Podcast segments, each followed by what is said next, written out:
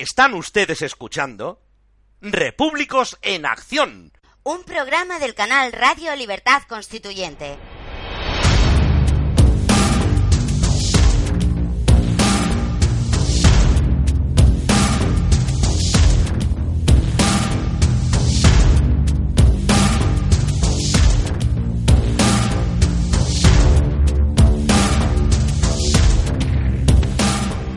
Juro desempeñar fielmente mis funciones, guardar y hacer guardar la Constitución y las leyes y respetar los derechos de los ciudadanos y de las comunidades autónomas.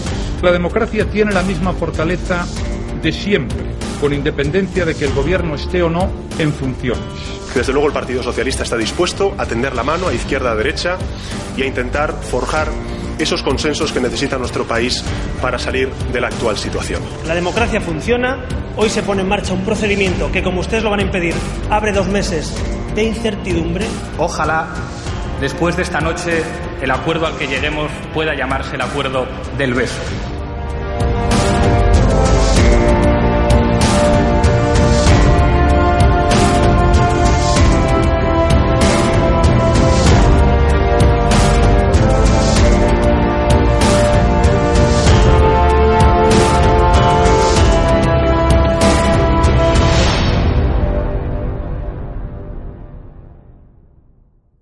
Repúblicos en Acción.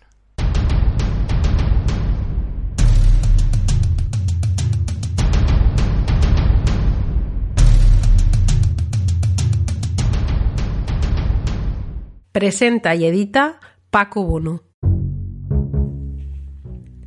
Hola amigos repúblicos, bienvenidos a una nueva edición de Repúblicos en Acción. Hoy comenzaremos criticando la noticia publicada por el país en el que habla de que un aumento de la abstención beneficia al PP. Vamos a comentarlo. Seguidamente hablaremos sobre los últimos meses con Manu Ramos, los últimos meses de negociaciones de este teatro, esta farsa que han escenificado los partidos y sus medios afines y todos los medios que los han apoyado. Y terminaremos con la participación de dos repúblicos del MC-RC de Barcelona, Luis Miguel Facerías y Eugenio Vigo, que participaron activamente en los dos actos celebrados el pasado fin de semana. Ya sabéis, la firma de libros por parte de don Antonio García Trevijano en la Feria del Libro de Barcelona y la posterior al día siguiente la conferencia que impartió y que dos actos que tuvieron mucho éxito. Empezamos, amigos. El comentario de la semana.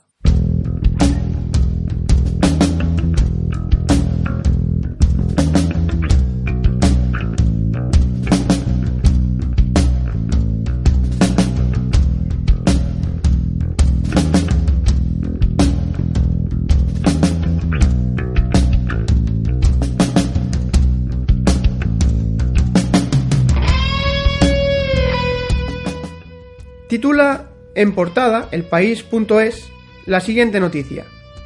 El aumento de la abstención apuntala la victoria del PP el 26J.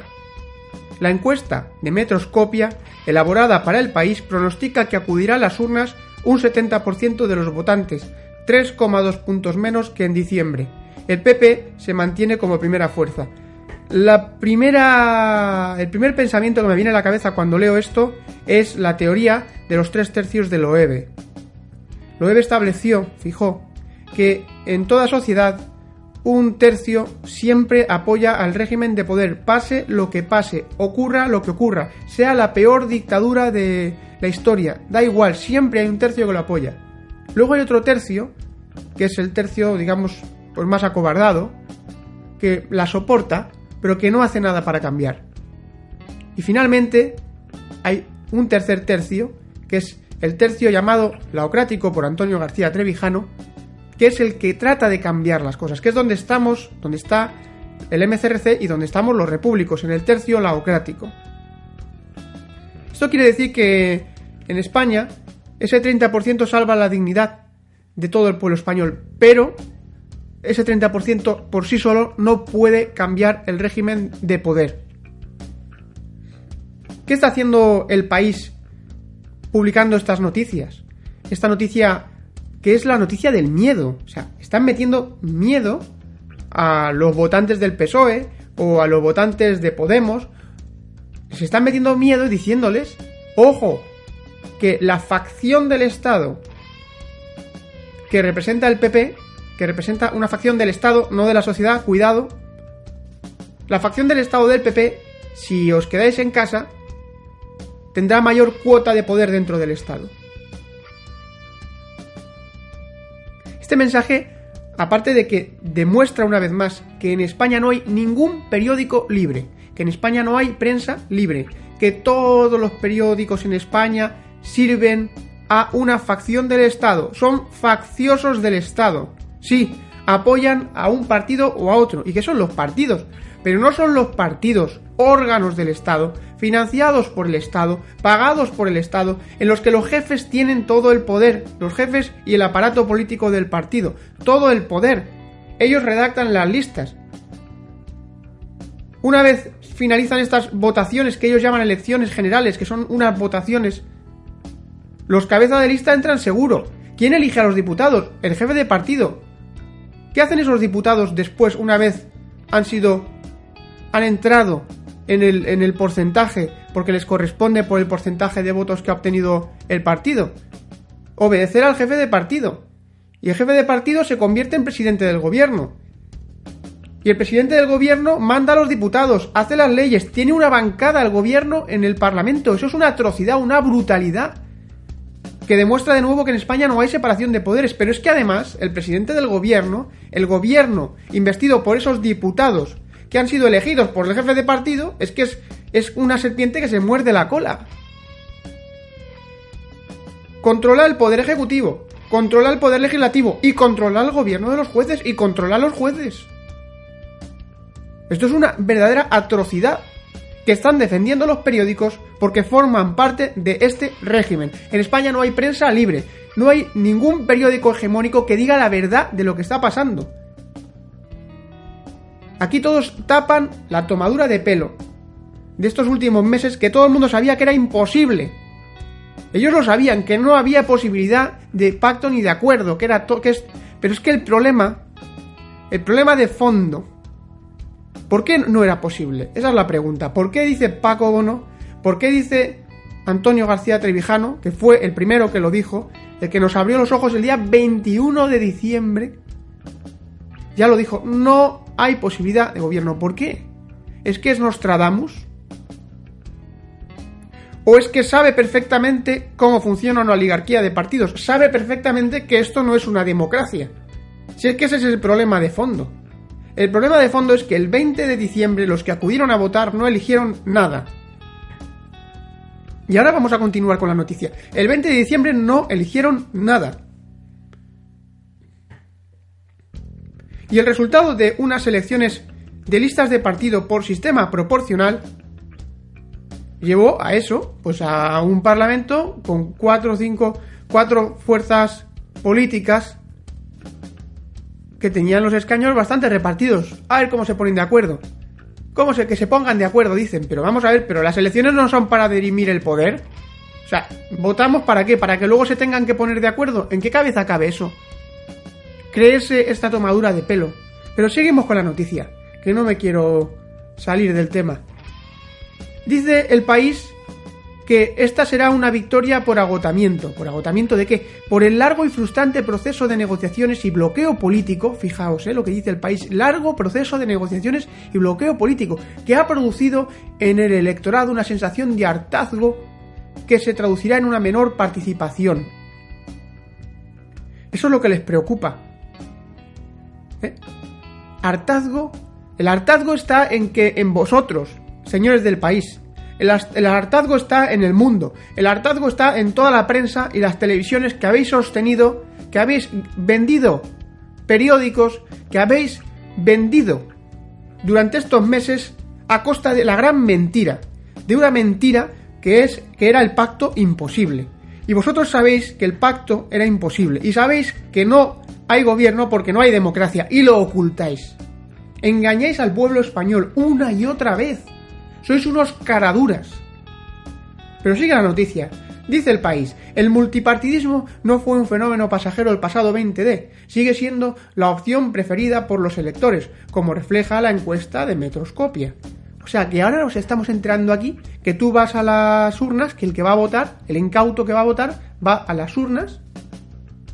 Ah, y tiene una papeleta en la que pone, ¿quiere usted repartir en partes iguales o este porcentaje, este porcentaje, el 30 para el, el, 19 o el 20 para el PP, el 18 para el PSOE, el 17 para Podemos y el 16 para Ciudadanos. ¿Acepta usted este reparto? ¿O quiere usted votar a cada uno de los partidos? Ah, ¿existía eso? No, no hay ningún pueblo español que haya decidido que quiere multipartidismo. La gente vota porque cree que durante un día tiene poder.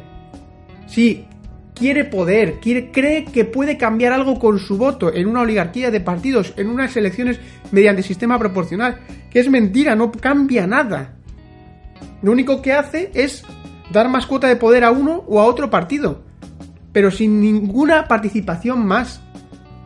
Ni, sal, ni resulta representado, ni tiene ninguna fuerza. Después de las elecciones te dan una patada en el culo y te mandan para casa. Votante. Después de votar, una patada en el culo y a casa. Eso es lo que hace el estado de partidos contigo, porque no hay democracia. ¿Y qué más da si el PP resulta beneficiado de la abstención, como si resulta beneficiado el PSOE. Pero si es que nosotros no estamos mirando para mañana, nosotros estamos mirando más allá. Nosotros estamos buscando, tratando de conseguir la libertad política para el pueblo español. Si obtuviéramos un 60, un 40, un 50, un 60, un 70% de abstención, el gobierno resultante da igual la cuota de poder que tenga, que tuviera, el porcentaje de poder dentro del Estado, porque estaría tan poco respaldado por la sociedad, por los votantes, que estaría deslegitimado para ejecutar su poder. Estaría deslegitimado cualquier movilización pacífica, en la que por supuesto estará el MCRC. Cualquier movilización pacífica podrá tumbar el régimen, podrá tumbar el gobierno y con él el régimen de partidos. Tumbarlo de manera pacífica para conseguir la apertura de un periodo de libertad constituyente en el cual los españoles puedan elegir la forma de Estado y la forma de gobierno, porque aquí parece que están todos discutiendo que se puede decidir sobre España precisamente sobre lo que no se puede decidir, porque España es resultado de la historia y tiene 500 años de historia, y sin embargo sí se puede decidir, no se puede decidir, perdón, sobre la forma de Estado y de gobierno. Tenemos que tragarnos esta oligarquía de partidos, este régimen de partidos fundado por Franco, a través de Juan Carlos que traiciona a su padre y pactado entre traidores, traidor Santiago Carrillo, traidor Felipe González y franquistas traidores también. Responsables de este horror como es Adolfo Suárez. Responsable del despilfarro de las autonomías que nos cuesta más de 100.000 millones de euros al año. 100.000 millones. Y aquí estamos aquí hablando de, de chorradas, de lo que cuestan las elecciones. Miren, las próximas elecciones tenemos la oportunidad, los repúblicos, de cambiar las cosas de verdad en España. Creamos que es posible, no, hagas, no hagamos caso a la propaganda, todos los periódicos nos van a invitar a votar, les da igual lo que votemos, ellos quieren que votemos, porque quieren que sostengamos este régimen con nuestro voto. Cada vez que vas a votar, sostienes este régimen. El mayor enemigo de la libertad política en España no está en el Estado, el mayor enemigo de la libertad política en España está en la sociedad civil, está en los votantes. La libertad política es posible, probable y necesaria. Vamos a por ella, amigos. Vamos a defender la abstención como único medio para conseguir que en España haya una democracia de verdad. ¿Y qué significará una democracia en España? Significará que estaremos representados, significará que el poder político estará controlado, significará que la justicia será independiente y significará que España de verdad podrá ser una gran nación en el mundo, un ejemplo para el mundo, cosa que todavía no ha sido. Gracias, amigos. Repúblicos en acción.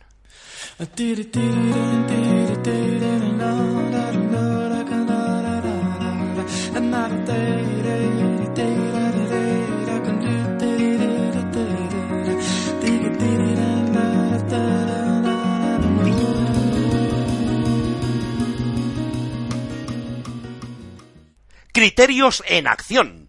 Con Manu Ramos.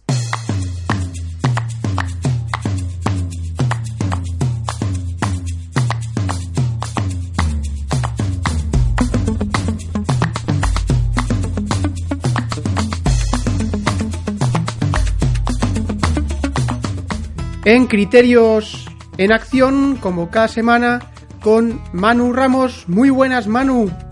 Muy buenas, Paco. Encantado de participar una semana más en Repúblicos en Acción. Una semana más y que no sea la última, que sigamos aquí al pie del cañón defendiendo la verdad frente a la mentira. Efectivamente, pues nada, eh, vamos a intentar acercarnos un poquito a la prensa a ver qué, qué nos deparan los periódicos porque está todo el pescado vendido.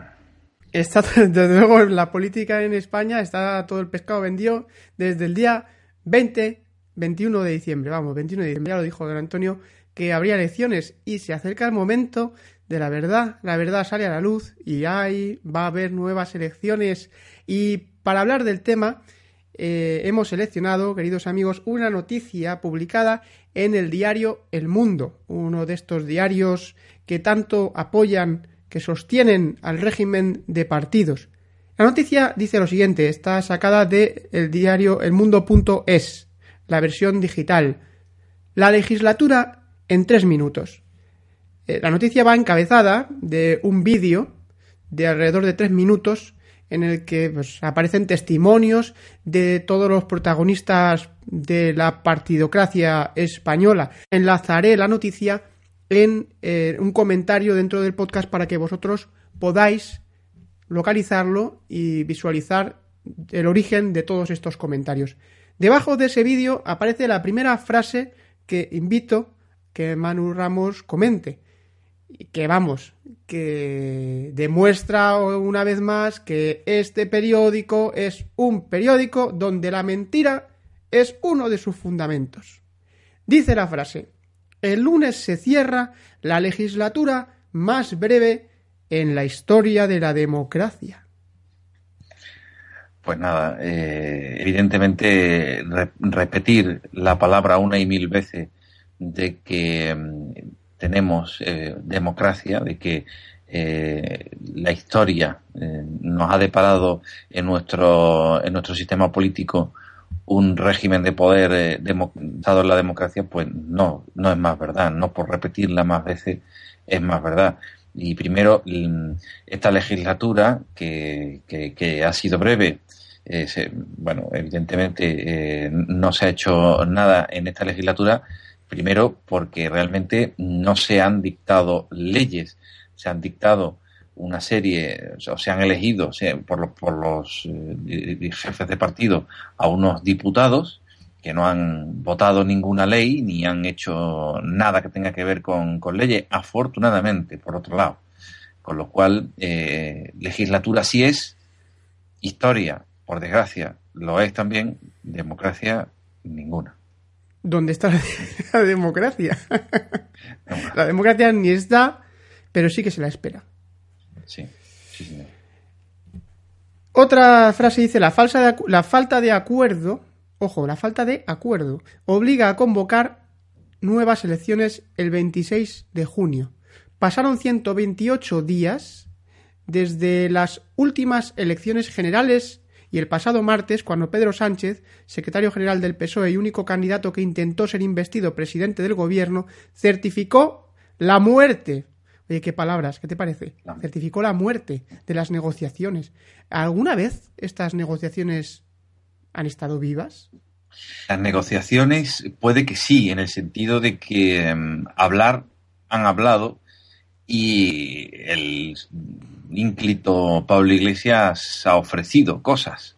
De hecho, lo que hizo a Rajoy definitivamente bajarse del burro de, de, intentar reunir un grupo de, partidillos para hacer gobierno fue que había una, parece, ¿no? La indiscreción de, de Felipe VI, del Borbón, eh, hizo que, que, se traspasaran al, se traspasara el conocimiento de, Rajoy unas negociaciones que, que, en ese momento yo creo que murieron, porque claro, al, al Rajoy enrocarse en la postura que, desde, bueno, ahora mismo ya no recuerdo la fecha, pero en la que él, bueno, la, dicen de hecho más abajo, el, 22, de enero, el 22 de enero. Exactamente. Concretamente eh, decía pues que, declinaba la oferta, la oferta del rey, siempre el rey ahí en medio que no pinta absolutamente nada el rey, es un florero que sirve, que sirve nada más que para el, delante el que pasearse. El rey me ha encargado, el rey me ha ofrecido, el rey no pinta nada, es el juego entre ellos y Rajoy al adoptar la postura de enroque, ahí, en todo caso ahí, murieron las negociaciones. Habían muerto y sobre todo una mente clara lo veía desde el día 21 de diciembre, porque el sistema de eh, intereses de cuatro en la mesa, que normalmente había estado en una mesa en la que solamente habían estado dos en estas últimas décadas, hacía que, que, bueno, que, fuera prácticamente imposible, sobre todo por el ansia de algunas personas de, de, poder. Pero la, Ojo. Sí. No, no, sigue, perdón. Pero las negociaciones, las negociaciones, eh, eh, como mm, fútil eh, teatro de, o comedia, así, han estado. Como, eso sí, desde luego, por fin se han acabado, por fin han muerto el teatro ese, pero bueno, otra cosa es que sirviera para algo el teatro. Continúa la noticia y dijo Pachi López, el presidente del Congreso de los Diputados, la siguiente frase el pasado martes, asumiendo que el próximo 3 de mayo habrá que disolver las Cortes y convocar nuevas elecciones. Dijo lo siguiente. La falta de acuerdo genera frustración y cabreo, pero ir a las elecciones es lo más democrático que hay. Es lo. Ahí la tienes, ahí, la tienes. Eh, vamos, es que no se puede ser más democrático, de verdad. Es que vamos.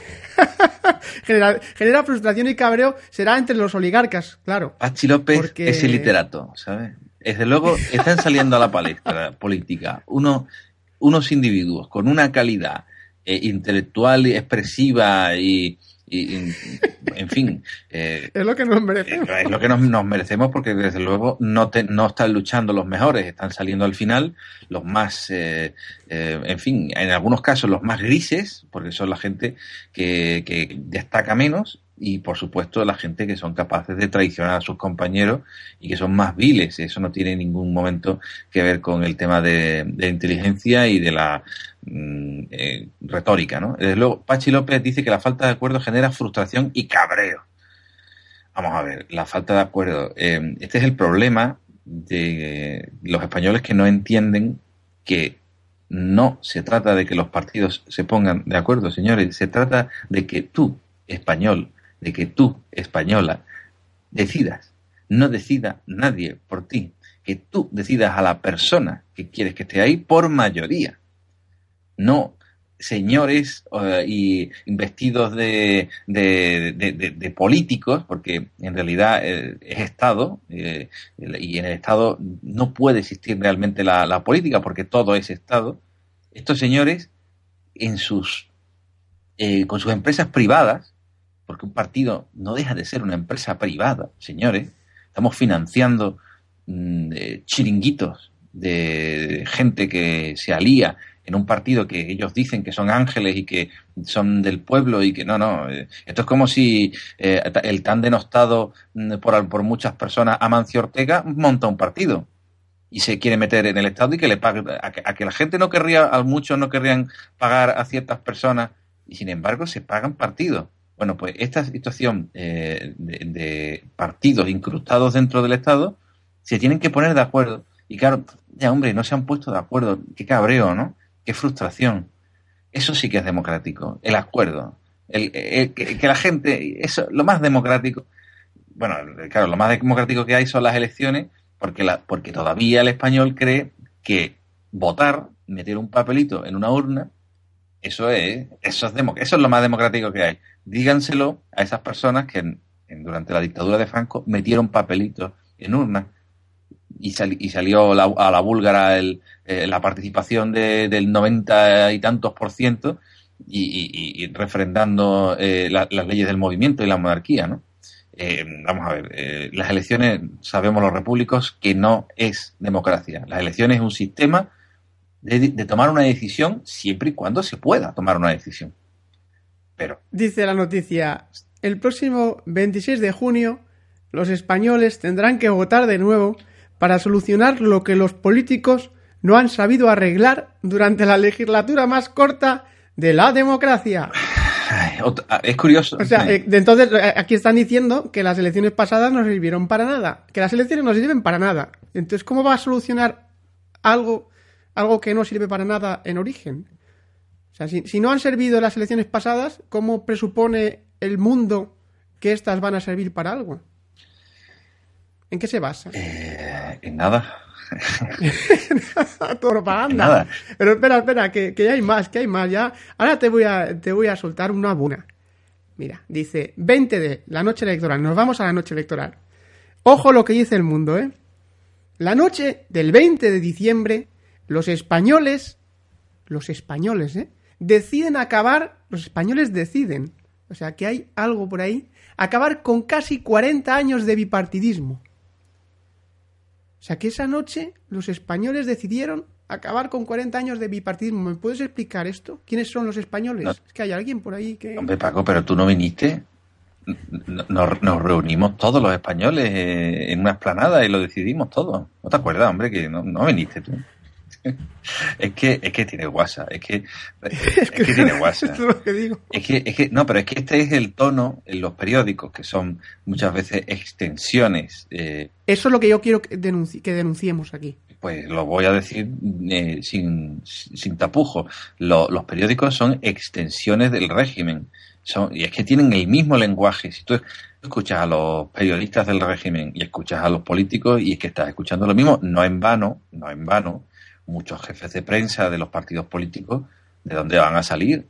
Pues de los, de los organismos, de los órganos de, de, propaganda del Estado, que son, que son estos, eh, eh, además, elementos de la prensa subvencionados al papel, son personas que tienen una publicidad y unos eh, añadidos extras que, que, que, que, estos están concedidos por el Estado son órganos del Estado también, eh, en, una, en la, de, forma práctica, incluso financiación, porque al, recibir esas, esas subvenciones del Estado también. Pero es que en lo que estamos analizando hoy, en la, en la manifestación, en el lenguaje, es que eh, esto de decir que los españoles piensan, que los españoles quieren, que los españoles me han dicho, pero vamos a ver, esto es como hablar con Dios. O sea, habrá gente que, que, le hable a Dios. El problema es, como dice otro, que te devuelva, que te, que te responda, ¿sabes? Eh, aquí está, aquí la cuestión, y vamos, no quiero yo meterme con ningún sentimiento religioso, pero en cualquier caso. Por supuesto, respeto al máximo a los creyentes, sobre todo los católicos y cristianos. Bueno, la cuestión es que, que, que aquí, aquí se tiene que hacer un acto de fe en el Estado y sobre todo fe en la prensa en el mundo para, para tener, eh, en fin, eh, la certeza de decir que los españoles han decidido acabar con, con, bueno, primero que han decidido algo en conjunto. Los españoles no deciden nada, sino que salen unos resultados de unas elecciones. Y eso no es decidir en el sentido de que España decide, es que eso es muy nacionalista. Cuando se equiparan, eso hay que tener mucho cuidado ¿eh? con, eso, con esas manifestaciones públicas en, el, en, el, lenguaje hablado muchas veces se dicen cosas que no se reflexionan, pero estábamos hablando de una noticia, de una redacción de un periódico. Cuando se dice que España piensa, que España quiere, eso, eso, eso, perdóneme usted, pero eso es nacionalista puro. España no tiene un sentimiento, mm, ni siquiera eh, como personaje colectivo, los españoles, que no, que no, no, que el resultado ha sido este, y ya está. Y no tienes que interpretar psicológicamente la mente de, un, de un ente abstracto que los nacionalistas le dan eh, carácter, le dan eh, como un todo unitario, ¿no? Y esto, bueno, pues, eh, pues este es el fallo. Las primeras semanas de enero, continúa la noticia, Rajoy habló de que no tenía líneas rojas y abogó, según el periódico, por un gobierno de amplio, amplio espectro porque Rajoy se ha mantenido siempre en la tesis de que desde 1977 quien ha ganado las elecciones ha presidido el gobierno y las cortes. Bien, ha ganado las elecciones. ¿Qué es esto de ganar las elecciones en una oligarquía de partidos? Tú has hecho la pregunta muchas veces, Paco. Mm, eh, y yo querría volver a hacerla a personas que, que votan, que no sé de cuántos de los que nos oyen votarán, pero ¿qué es qué son las elecciones generales? ¿Qué, qué se vota en las elecciones generales? ¿Alguien se ha parado a pensar qué es lo que está haciendo cuando mete el papel ahí? Por favor, pararse a pensar. Es que no tiene, no tiene tampoco, no, no te van a cobrar dinero, de verdad. Es, va a ser, van a ser cinco minutos y no va a doler mucho. Piensa. ¿Qué haces cuando metes un papel en lo que llaman elecciones generales? Es que no se elige nada. En todo caso, en todo caso, los españoles lo que han hecho, como dice Rajoy desde 1977, ha sido votar masivamente a uno o a otro partido.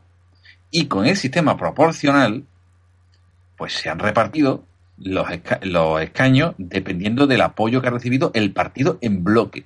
Y eso, la verdad, se ha mantenido durante décadas porque la gente ha tendido a ver dos opciones. Yo tengo la teoría, y esto es una cuestión, una reflexión mía, de que los españoles en el fondo tienen el concepto mayoritario, y de hecho no solo los españoles, sino el ser humano. Cuando hay que tomar decisiones en la vida, tú tienes 28 opciones y de, las, de esas 28 opciones, tú, no tienes que, tú tienes que quedarte con una. Al final tienes que quedarte con una. Por mucho que. Eh, porque las decisiones son así. De tomar una decisión implica rechazar otras muchas cosas en la vida que no vas a poder hacer. Y cuando empiezas a descartar, como en el quién es quién, y bajas las pestañas y vas quedándote, al final, al final te quedas con dos. Si es que esto es una cuestión matemática, si esto ya está estudiado por premios Nobel de, economía y de y, y, y, en la sociología, tienes que tomar una decisión.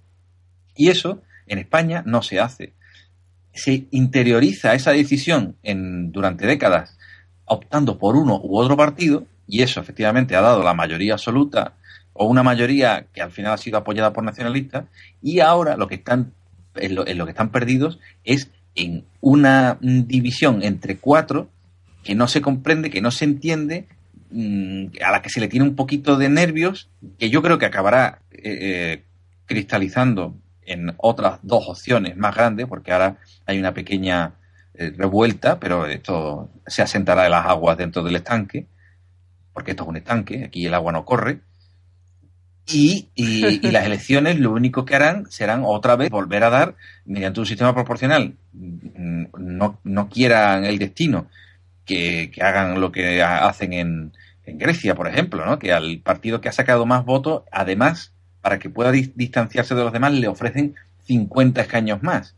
Como quiere hacer el, en, Renzi en Italia, que al partido que premia a los partidos más votados, para que se distorsione aún más todavía eh, la, farsa esta de las votaciones. En cualquier caso, mm, los españoles están viendo cómo eh, no comprenden los propios partidos dentro de su ansia de poder que no se pongan de acuerdo. Es que es normal. Es normal buscan el poder. Vamos a hacer ahora un paseo, si te parece, por algunos de los tweets que publicaron en su día los protagonistas de este teatro, de esta farsa de la investidura que no ha sido posible. Dice Pachi López dijo el día 13 de enero, agradecido por el nombramiento cuando fue elegido presidente del Congreso comienza una legislatura que debe ser la de las reformas y las oportunidades, aquí viene lo bueno, para todos y todas. Sí, bueno, eh, Pachi López en su línea socialdemócrata. Agradecido, agradecido por el nombramiento. Eh, Pachi Nadie, que le, que le llamaban además, ¿no? Pachi, Pachi, nadie, exactamente. eso sí. Mariano, Mariano Rajoy dijo el 22 de enero, agradezco a Su Majestad el Rey su propuesta para presentarme a la sesión de investidura. La declino porque aún no cuento con la mayoría necesaria. Quizá esta sea la última, la única acción inteligente que hayamos visto en todos estos meses. Sí, no, es que la postura de Rajoy lo que ha hecho ha sido imposibilitar todo lo demás. él lo ha visto claro. Yo no sé si ha sido idea suya o ha sido idea de alguien al lado de él, pero desde luego, hombre, desde luego, las maniobras de estatismo son. Él es especialista en ellas, desde luego. Es un hombre del Estado, que no de Estado. Un hombre del Estado, que pertenece al Estado.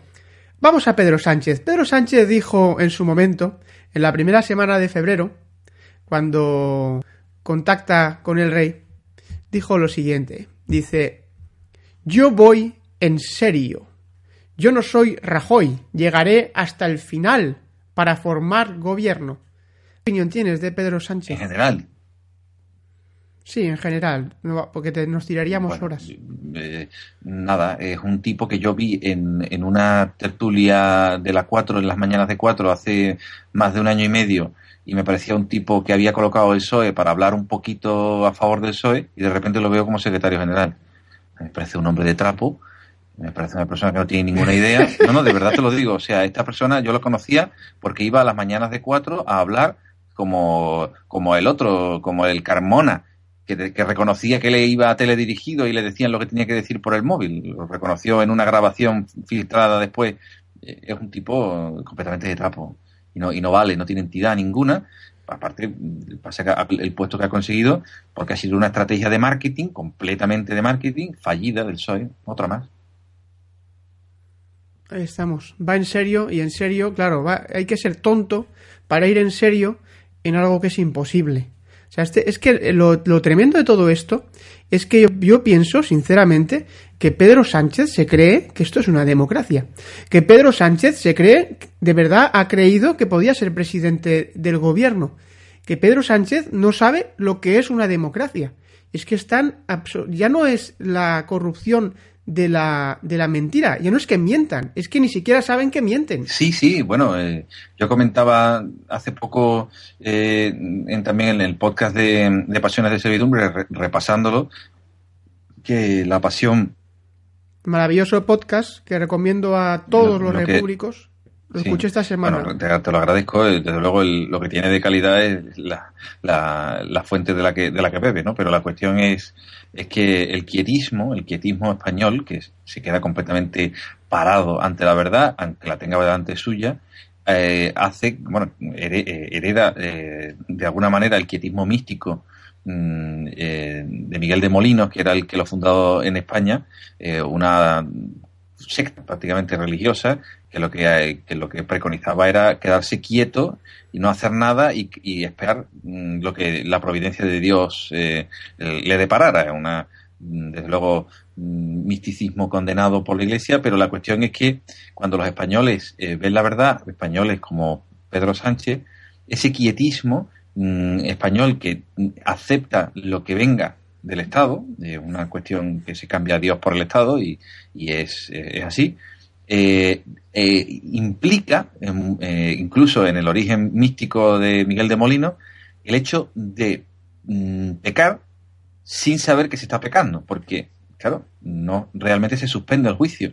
Y esto es lo que pasa muchas veces en España, que mm, se, se piensa que se está haciendo lo que se está haciendo porque es lo que hay que hacer, se está pecando, por así decirlo, desde el punto de vista religioso, pero desde el punto de vista político no se sabe lo que es democracia y sin embargo se, sigue adelante viviendo la vida porque lo que venga del Estado es lo que es lo que habrá que aceptar porque es lo que hay es lo que hay Estado, Estado, Estado, Estado, Estado, Estado. Todo el mundo mira al Estado pensando que el Estado nos va a solucionar algo, pero si el Estado siempre es un el Estado es el mal que, tenemos que soportar, sobre todo, sobre todo el gobierno. El Estado, dentro de lo que cabe, hay patrimonio del Estado que, en fin, que, que, son una maravilla y de hecho hay mucho personal en el Estado que es necesario, hay burócratas que le eche, necesitamos el Estado para hacer ciertas cosas, no nos fastidiemos, yo, hombre, no nos vamos a entrar ahora en ideologías, pero necesitamos organizarnos desde un punto de vista colectivo para que funcionen ciertas cosas, vale,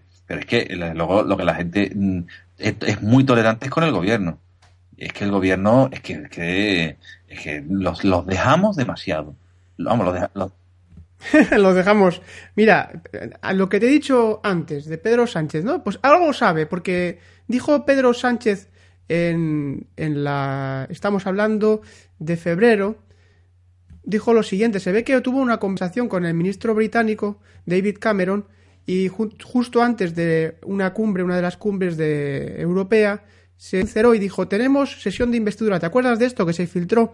Pero yo creo que no va a salir lo más, probable es que haya elecciones el 26 de junio. Aquí se demuestra lo que tú has dicho, que Rajoy sabía que su bloqueo pues eh, sería una buena manera de, impedir esta la formación de gobierno.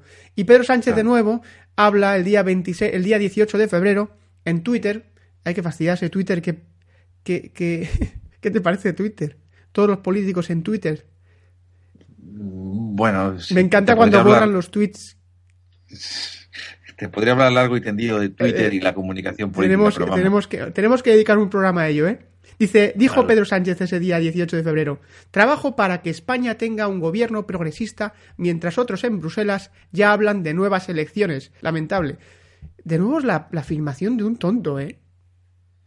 Sí, pero por otro lado es que es el papel que ha tenido Pedro Sánchez. Él, yo no sé hasta qué punto él es consciente de lo tonto que es Eh, o, o simplemente eh, está haciendo lo que está haciendo. Porque Rajoy es un villano, ¿eh? No, no, vamos a ver. Eh, en, la película esta, en la película esta, Rajoy es el villano. Desde luego, en la película de la partidocracia, una persona que tenga conocimiento del poder, lo que ha hecho Rajoy tiene todo el sentido.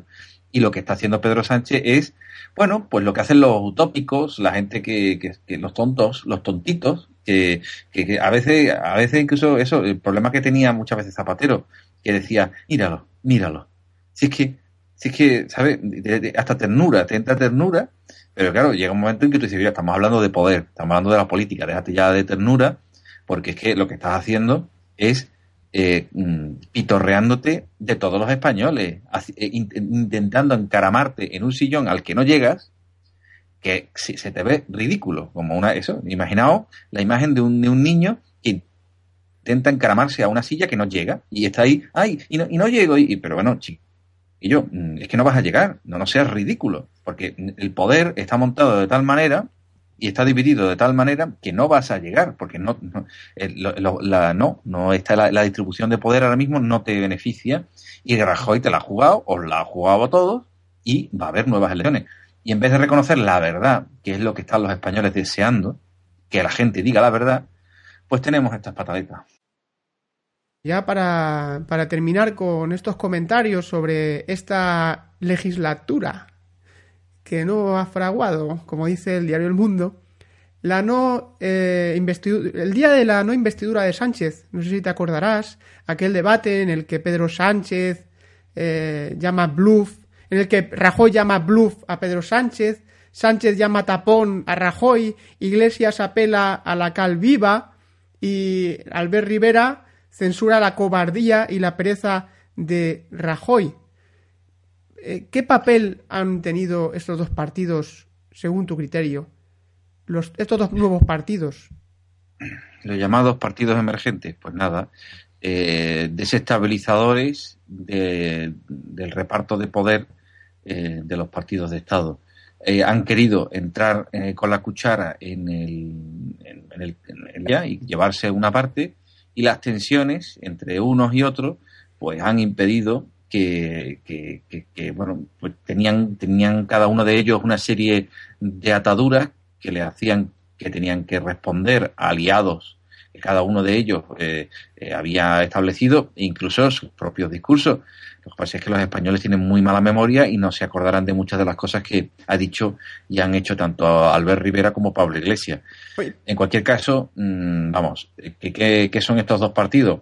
Los que vienen a intentar desestabilizar el régimen de poder para llevarse algo. Y no sé. El cambio, que es el cambio de. Fíjate tú que me pongo yo, ¿no? El recambio. el, recambio. No podemos olvidar que. A ver qué te parece esta reflexión. Ciudadanos viene de una traición, para mí clarísima, que es la traición de Albert Rivera a la causa de la unidad de España que él venía defendiendo en Cataluña, por la ambición. Y luego, eh, también hablando de la corrupción, estos de Ciudadanos eh, primero se ocuparon, aunque ya supo también la propia Rosa Díez, de destruir UPyD, porque es imposible un partido que luche contra la corrupción dentro de un régimen que es corrupto por sistema, en el que la corrupción es sistémica, o sea que es imposible participar de este, de este régimen sin estar previamente corrompido. Es un requisito previo. Pues también se convirtieron en abanderos de la lucha contra la corrupción, pero luego van y pactan en Andalucía con Susana Díaz. Vamos, una mujer que tiene un historial de no corrupción, de integridad moral y política espectacular, ¿eh? Y luego estos de Podemos vienen de la traición y la manipulación del 15M.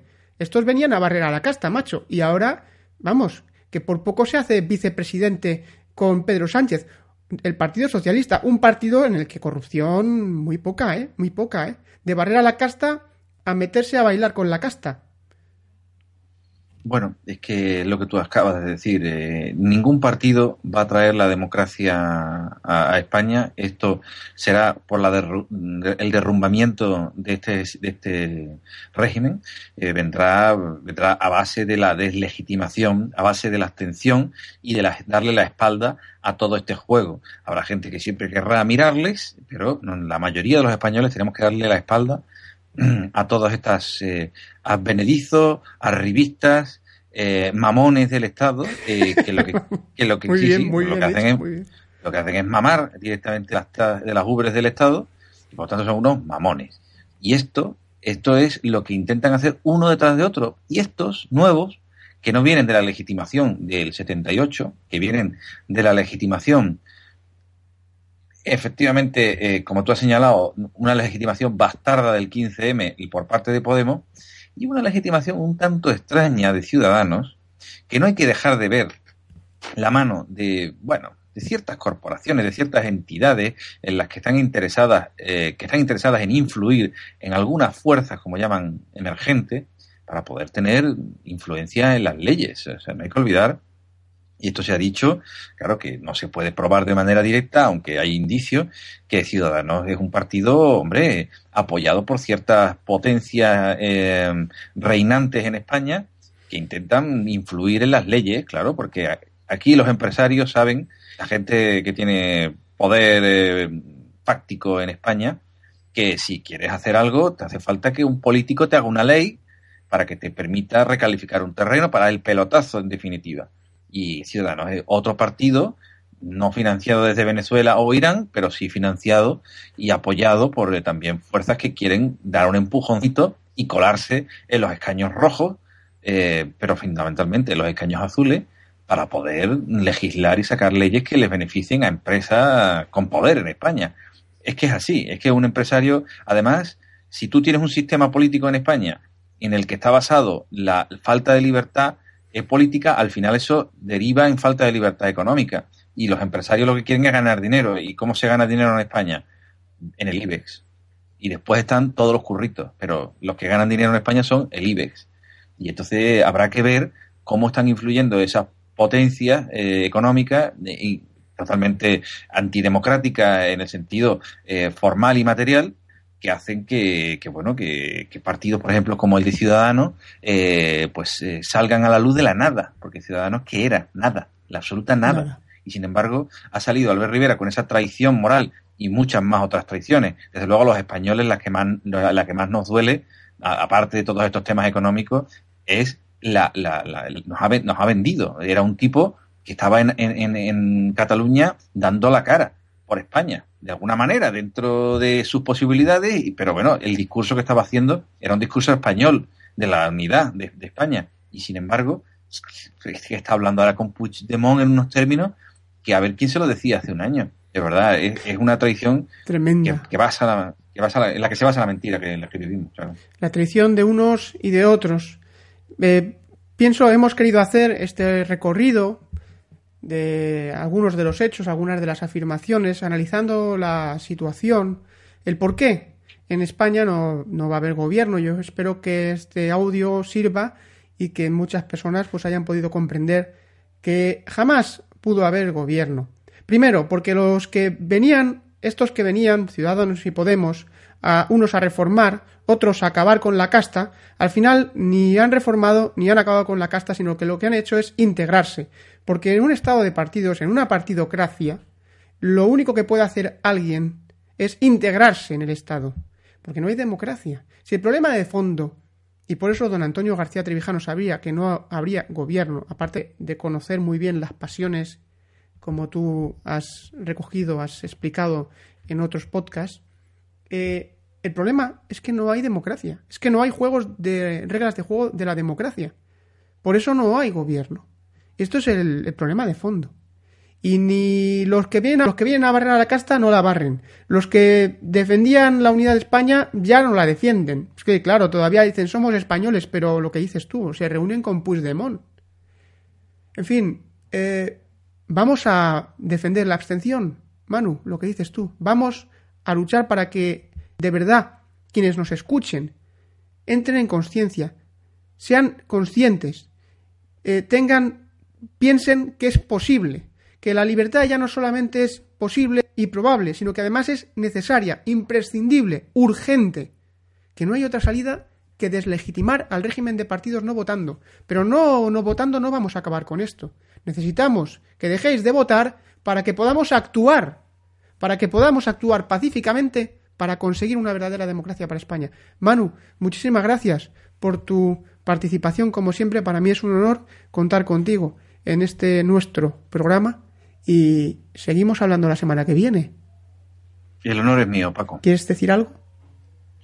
No, bueno, simplemente que la libertad implica una responsabilidad y que no, se, no va a venir la libertad sola, sino que tenemos que ser coherentes. No se puede ir diciendo unas cosas y haciendo otras porque eso te rompe la vida y tienes que basar eh, los actos, tanto en la vida como en la política, por supuesto, en la verdad y en la justicia, eh, que, tiene que ser la ley, desde luego. O sea que nosotros defendemos una, una democracia eh, representativa, constitucional, y eso tiene que llevar a hacer una, unos, tiene que llevarnos a actuar de una manera coherente y honesta y lo primero que tiene que hacer una, una persona que, que, considere que este régimen eh, eh, tiene esa base que nosotros hemos explicado es no votar. Así que eh, seguiremos, seguiremos luchando desde cada uno de nuestros sitios. Y nada, te agradezco muchísimo, Paco, estos, estos programas en los que mm, podemos conversar porque yo creo que, mm, que, nos ayudan nos ayudan a muchos repúblicos a, a dilucidar todas estas verdades en, en la maraña de la prensa española. La gratitud es mía. Con estas palabras terminamos la sección de criterios en acción de esta semana. Hasta la próxima semana. Manu. Hasta la próxima.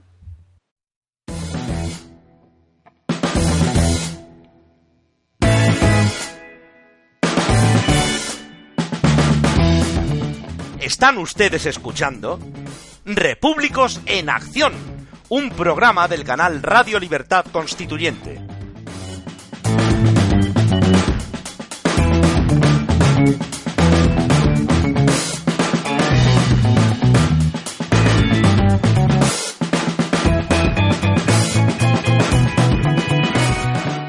Llamada a la acción.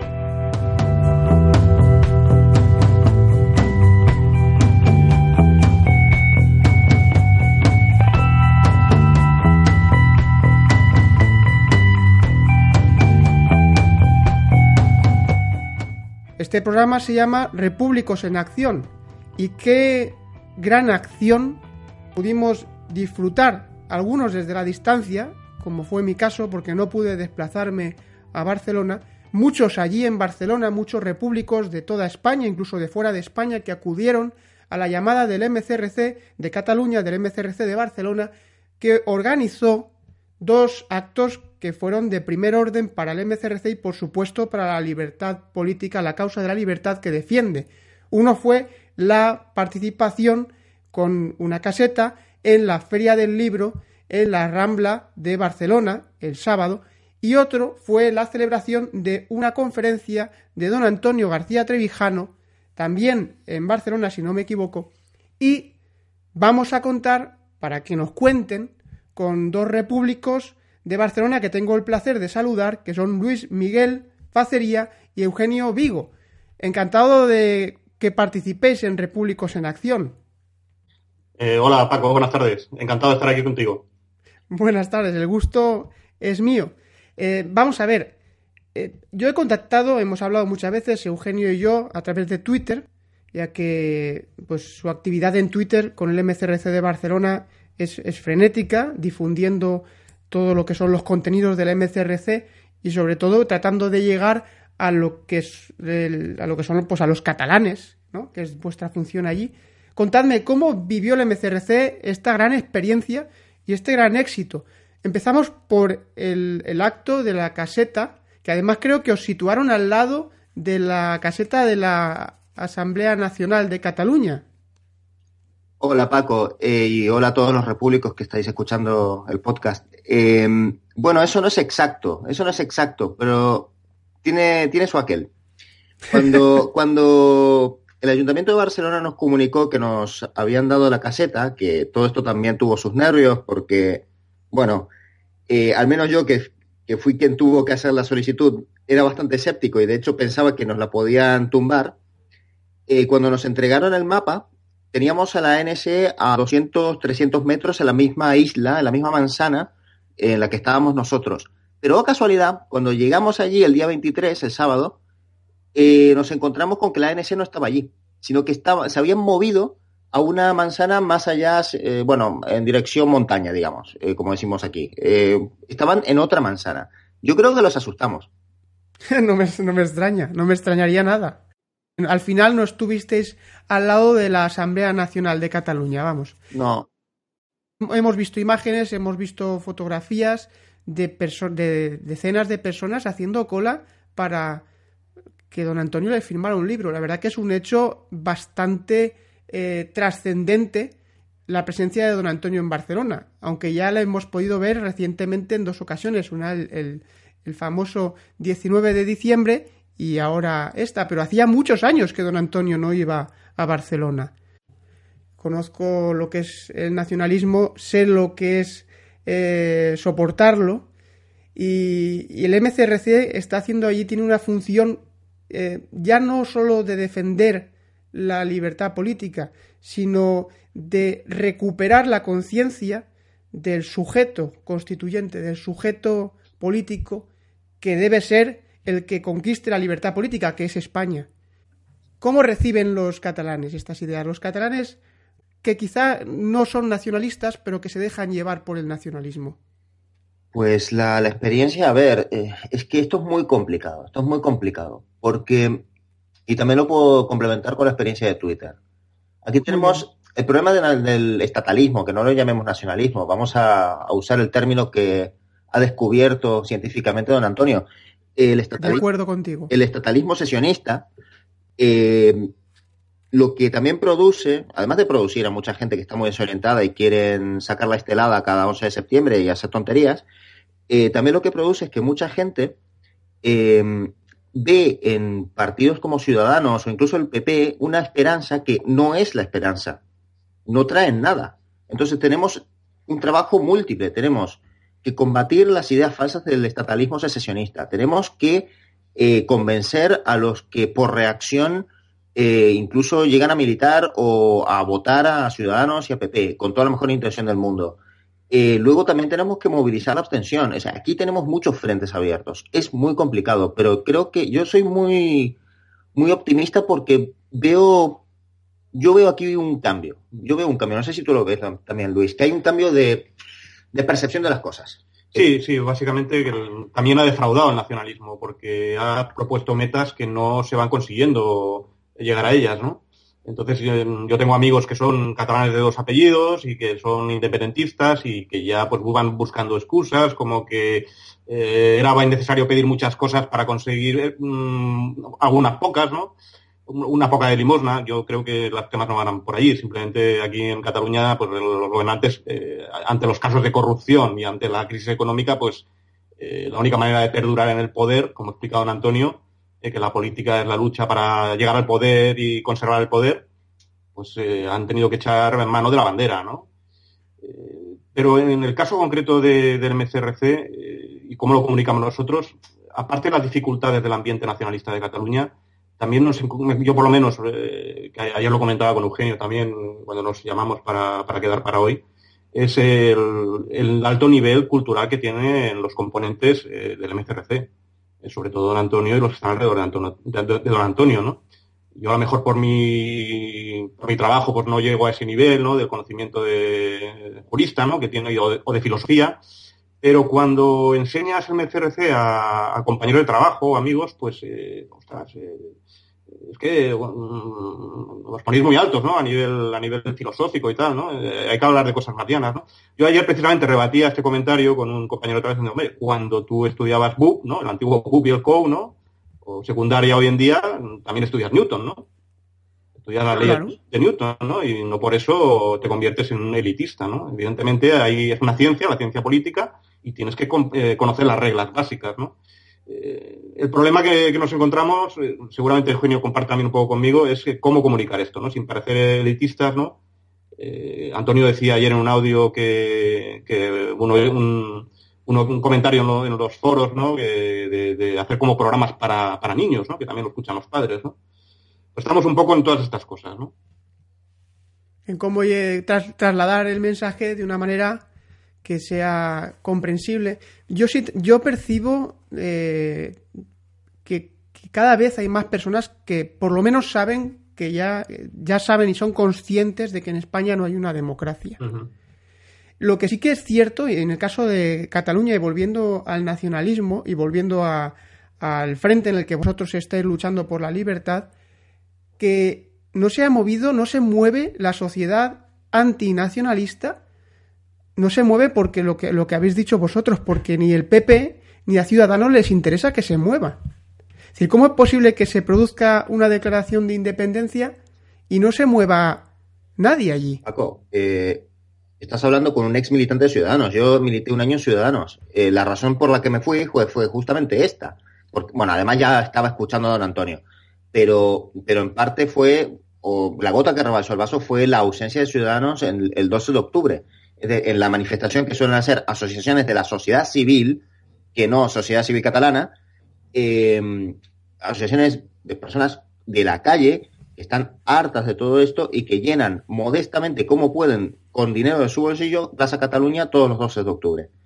Y, y claro, cuando ves que el señor Albert Rivera y la señorita Inés Arrimadas pues han desaparecido porque ya no les interesaba, porque ya, ya había pasado el 27S, dices, Claro, es que don Antonio tiene razón.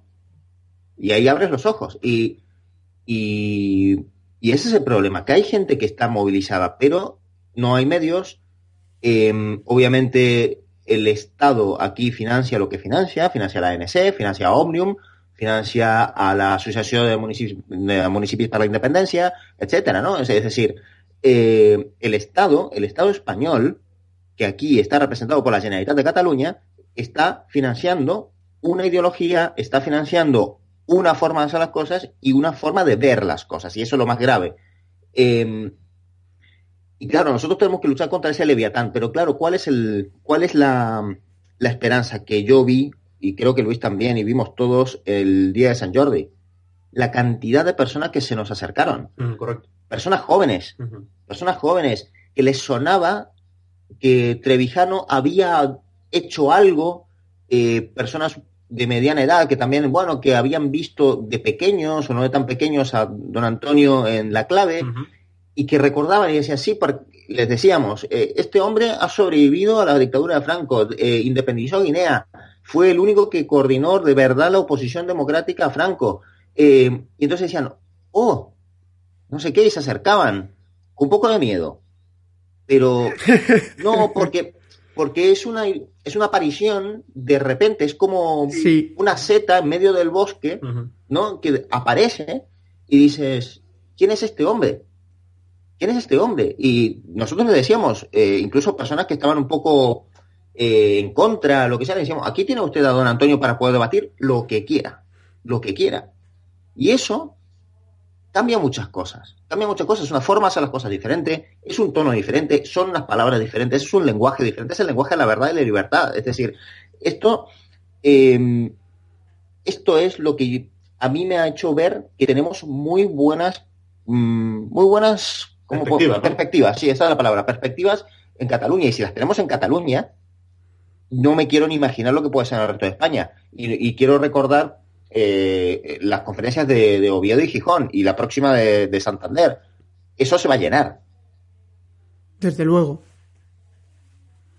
Por supuesto. Es que, es que no eh, somos los únicos, bueno, don Antonio y nosotros con él, ayudándole a difundir esta, esta idea, somos los únicos que defendemos una, la unidad nacional no desde un punto de vista del sentimiento, sino desde el hecho histórico, que la nación española es, un, es una sucesión de hechos históricos involuntarios y que España tiene 500 años de historia y que España es el sujeto constituyente, el único sujeto constituyente que puede constituir la libertad política.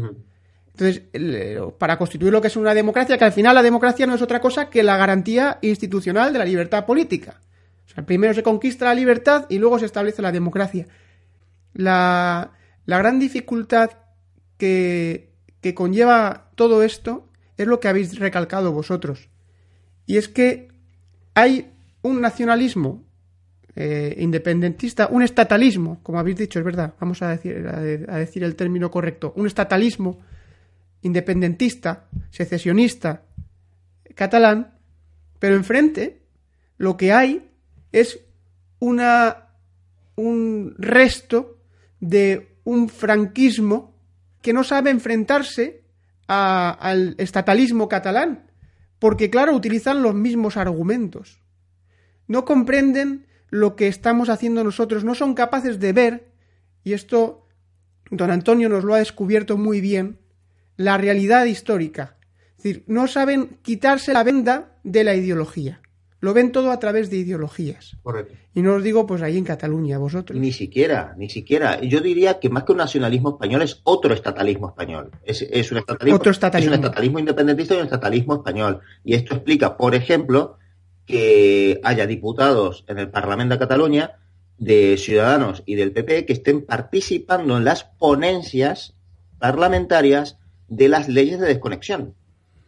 Increíble. Eso es una cosa que yo, de verdad, es que es desesperante. Yo cuando veo a, José María Espejo, a quien conozco personalmente, que es el vicepresidente primero de las, o segundo, de las, de la mesa del Parlamento, lo veo allí y digo, tú lo que deberías hacer es irte de ese, no legitimar ese órgano que se está utilizando para destruir España. Y todos los diputados que estén en contra de la independencia del PP, del PSC, de Ciudadanos y de lo que sea, deberían eh, abstenerse de ir a ese parlamento.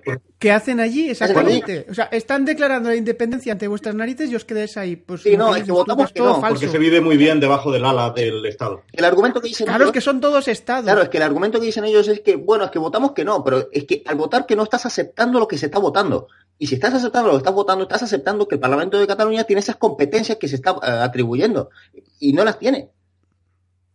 Vamos, que podemos decir claramente aquí a los que nos oigan aquellos que piensan votar a Ciudadanos o que piensan votar al PP en las próximas elecciones, que sepan que están apoyando el estatalismo independentista, que están apoyando esto, que están apoyando este Estado que de verdad es el Estado el que está rompiendo a la nación española.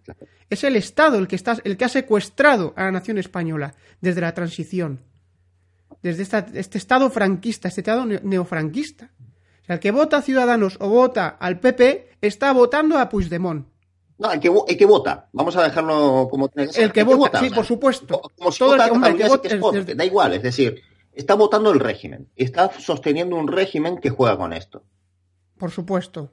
Pero yo me refería a los de Ciudadanos y, y los del PP porque ellos se declaran españoles. O sea, ellos dicen que quieren seguir siendo españoles, que, son españoles, que España unida, mejor unido, siempre por gana el sentimiento.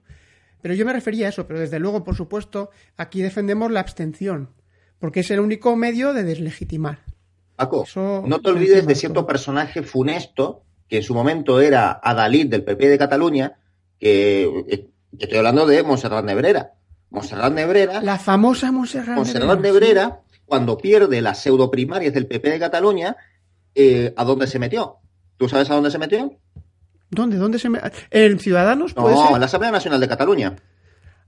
No me digas. Claro, y apareció en la Vía Libre y en todas estas, bueno, todas estas tonterías. ah, es, o sea, que defiendo, eh, defiendo que Cataluña es de España cuando me interesa, cuando no, defiendo lo contrario. Claro, cuando pierdo contra, bueno, cuando en la lucha oligárquica interna en el partido pierdo, pues me voy al otro bando. Sí, son políticos profesionales que viven bajo, bajo la ala de la cobertura del Estado, ¿no? Cobrando siempre del mismo sitio, ¿no? Y cambiando de la camiseta y del color que toca en el momento que toca. Simplemente para seguir viviendo. Desde luego. Bueno, el domingo, la- el domingo pasado, eh, volviendo a los actos, en lo que fue la conferencia estuvo bastante lleno, ¿verdad? Sí, correcto. Para, para ser Cataluña y que Trevijano pues no tiene una presencia hasta el momento, ¿no? Asidua, pues eh, nosotros estamos contentos. Estamos muy contentos. Además, hicimos un experimento con Periscope que, Que, que seguimos muchos y os lo agradecemos. Es una idea, bueno, es darle una utilidad bastante mejor a una aplicación que usa Piqué para sus tonterías eh, y Dani Alves. Eh, nosotros lo usamos para algo realmente sensato. Eh, el Periscope eh, tuvimos una audiencia de 160 personas. A eso- hay que sumar a las 150, 160 que había en la sala, 160 presencias virtuales.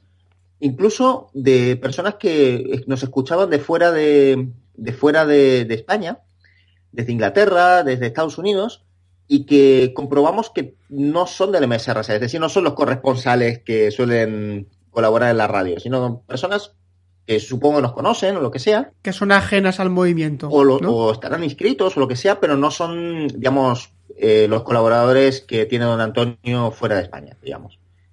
Eh, y además hay una cosa que quiero contar, que es lo siguiente, que es que el hecho de haber hecho la, la conferencia ha sido meterle un gol en toda la escuadra a Esquerra Republicana. Y lo voy a explicar. Venga, explícalo. Lo explico. Eh, como aquí es todo es un estatalismo, esto se organizó en un centro cívico del ayuntamiento. Bien.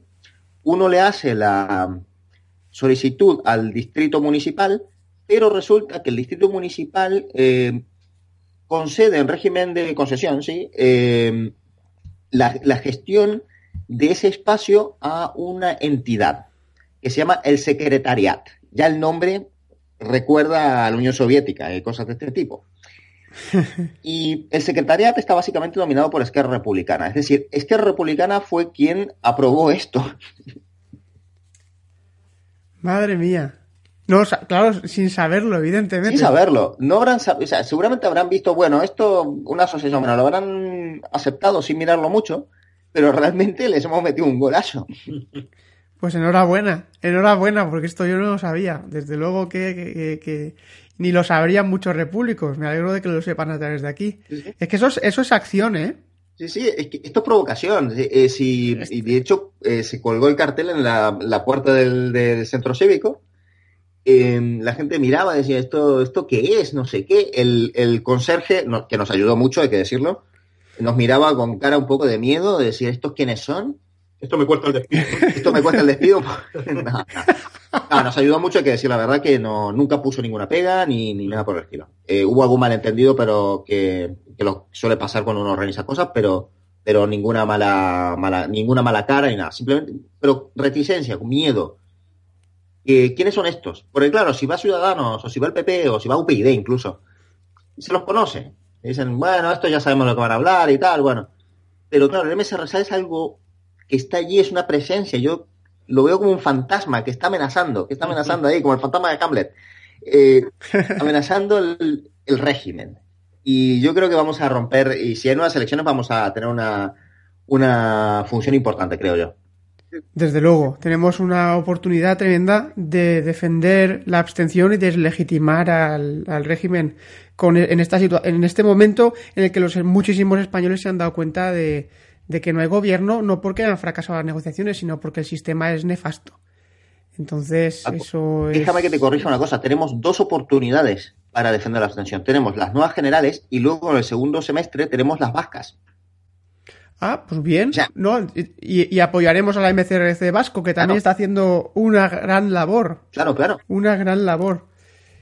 ¿Qué le tenéis que decir? Si alguien, algún barcelonés o algún catalán, ah, bueno, catalanes también son los barceloneses, por supuesto. Si hay algún catalán que os está escuchando y quiere dirigirse al MCRC de Barcelona para colaborar, para participar en la causa de la libertad política, ¿qué tiene que hacer?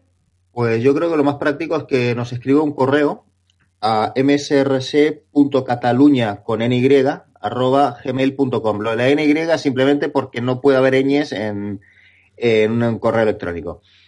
Eh, msrc.cataluña arroba gmail.com. Y tampoco pasa nada, Cataluña con NY es el nombre de Cataluña en catalán. También, pero el MS se utiliza como lengua vehicular el, el español. Hay que... El español, Porque- claro que sí, para que nos aunque yo entendamos. utilice- El idioma nacional. Yo utilice ¿Eh? el, el catalán también en, en Twitter con nuestra cuenta oficial.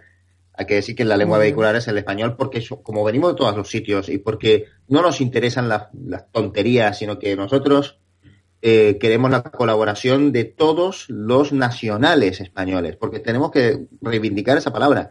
Esto es la sociedad nacional, la sociedad civil de todos los sitios. Eh, Nosotros estamos, ahora estoy enfocadísimo eh, y Xavi también, Xavi Burgo, el cual le envío también, le envío también un abrazo desde aquí. eh, Un abrazo a a Xavi. Xavi, al otro community manager de Barcelona. eh, en- estamos enfocadísimos en promocionar lo que va a suceder el 5 de mayo en Santander. Que es la charla de don Antonio en Santander. Y eso es fundamental. ¿Y qué importa que sea la, la cuenta de Barcelona, la cuenta de Almería o la cuenta de quién sabe qué? O sea, da igual. Estamos todos. en Tenemos que apoy- apoyar cada uno de esos de estos actos tan importantes. Claro. Eh, va a ser lo de Santander, va a ser un acto muy, muy que va a llamar mucho la atención. En la Universidad de Cantabria. Nada, Nada menos, más y nada menos. Nada menos. Nada más y nada menos. La incansable acción de don Antonio García Trevijano. Pues, ¿qué más nos queda decir? Yo, para mí ha sido un placer enorme con este rato de conversación co- con vosotros, lo que nos habéis transmitido. Espero que tengamos más ocasión. A mí me encantaría que si tenéis mm, más oportunidades, poder realizar estas, estas charlas que quiero hacer también extensible a los MCRC regionales o provinciales que haya por toda España. Los micrófonos de Repúblicos en Nación están abiertos. Vamos a contar las experiencias y sobre todo a, a escuchar, a poner la voz, a poner voz a los repúblicos de cada, de cada zona. En este caso, a vosotros. Ya os han oído, ya pues os conocen más. Y si alguien quiere dirigirse al MCRC, pues ya sabe quiénes sois. Por supuesto, nosotros Ha estaremos sido un encantados placer de enorme. contestarles. Por supuesto. Eh, ha sido un placer enorme. Igualmente. Igualmente, mucha. Mucha suerte con el programa. Estaremos disponibles para todo lo que quieras. Y solo quiero dar un pequeño mensaje a, a todo el mundo, básicamente. Lo que quieras. Es muy simple. Es. eh, em, ¿Cómo lo digo? A ver, es. Yo quiero transmitir una cosa. Aquí necesitamos personas con ganas, ganas de verdad de cambiar las cosas. Y la reforma no sirve. Esto tiene que ser ruptura democrática. Somos los herederos de la Junta Democrática de España. Esto es algo que no podemos olvidar. Y necesitamos personas con ideas, o ideas originales, ideas locas, que en principio pueden parecer locas, no importa. O sea, lo del periscope fue una idea loquísima. Funciona.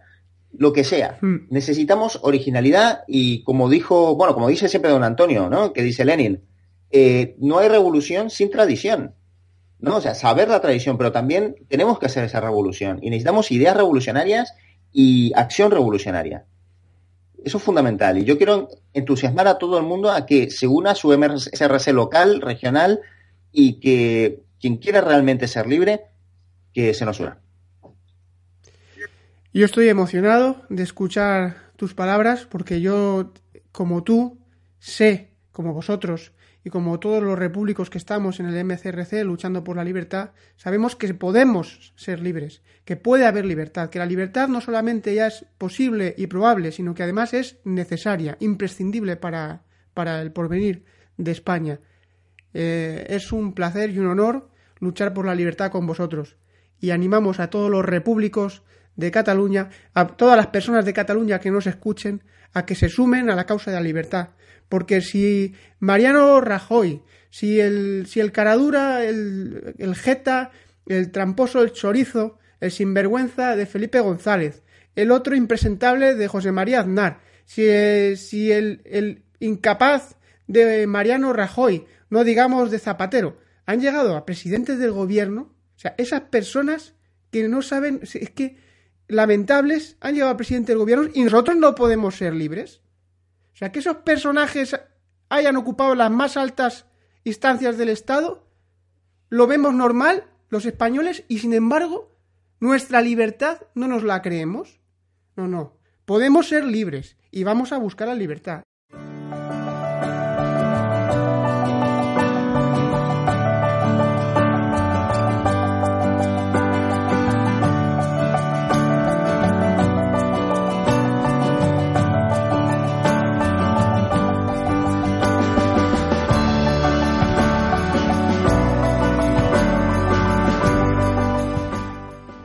Y hasta aquí el programa de hoy. Si os ha gustado, indicad me gusta y compartidlo, por favor. Podéis contactar con nosotros a través del correo electrónico republicosenaccion.gmail.com Podéis seguirnos también en Twitter a través de nuestra cuenta arroba rlc-reac. Tenemos también página en Facebook. Os invito a que escuchéis todos los programas del canal Radio Libertad Constituyente. El mejor análisis político de la actualidad con don Antonio García Trevijano en el podcast Radio Libertad Constituyente y los, y los audios de nuestros fundamentos dedicados a los conceptos recogidos en los libros reeditados por el MCRC eh, y escritos por don Antonio García Trevijano. Ha sido un placer esta nueva edición de Repúblicos en Acción. Gracias a todos los que habéis participado, gracias a quienes nos escucháis y mostráis vuestra fidelidad semana a semana. A pesar de que seamos un modestísimo programa, seguimos luchando pacíficamente por la libertad política y por la democracia, amigos. Hasta la semana que viene.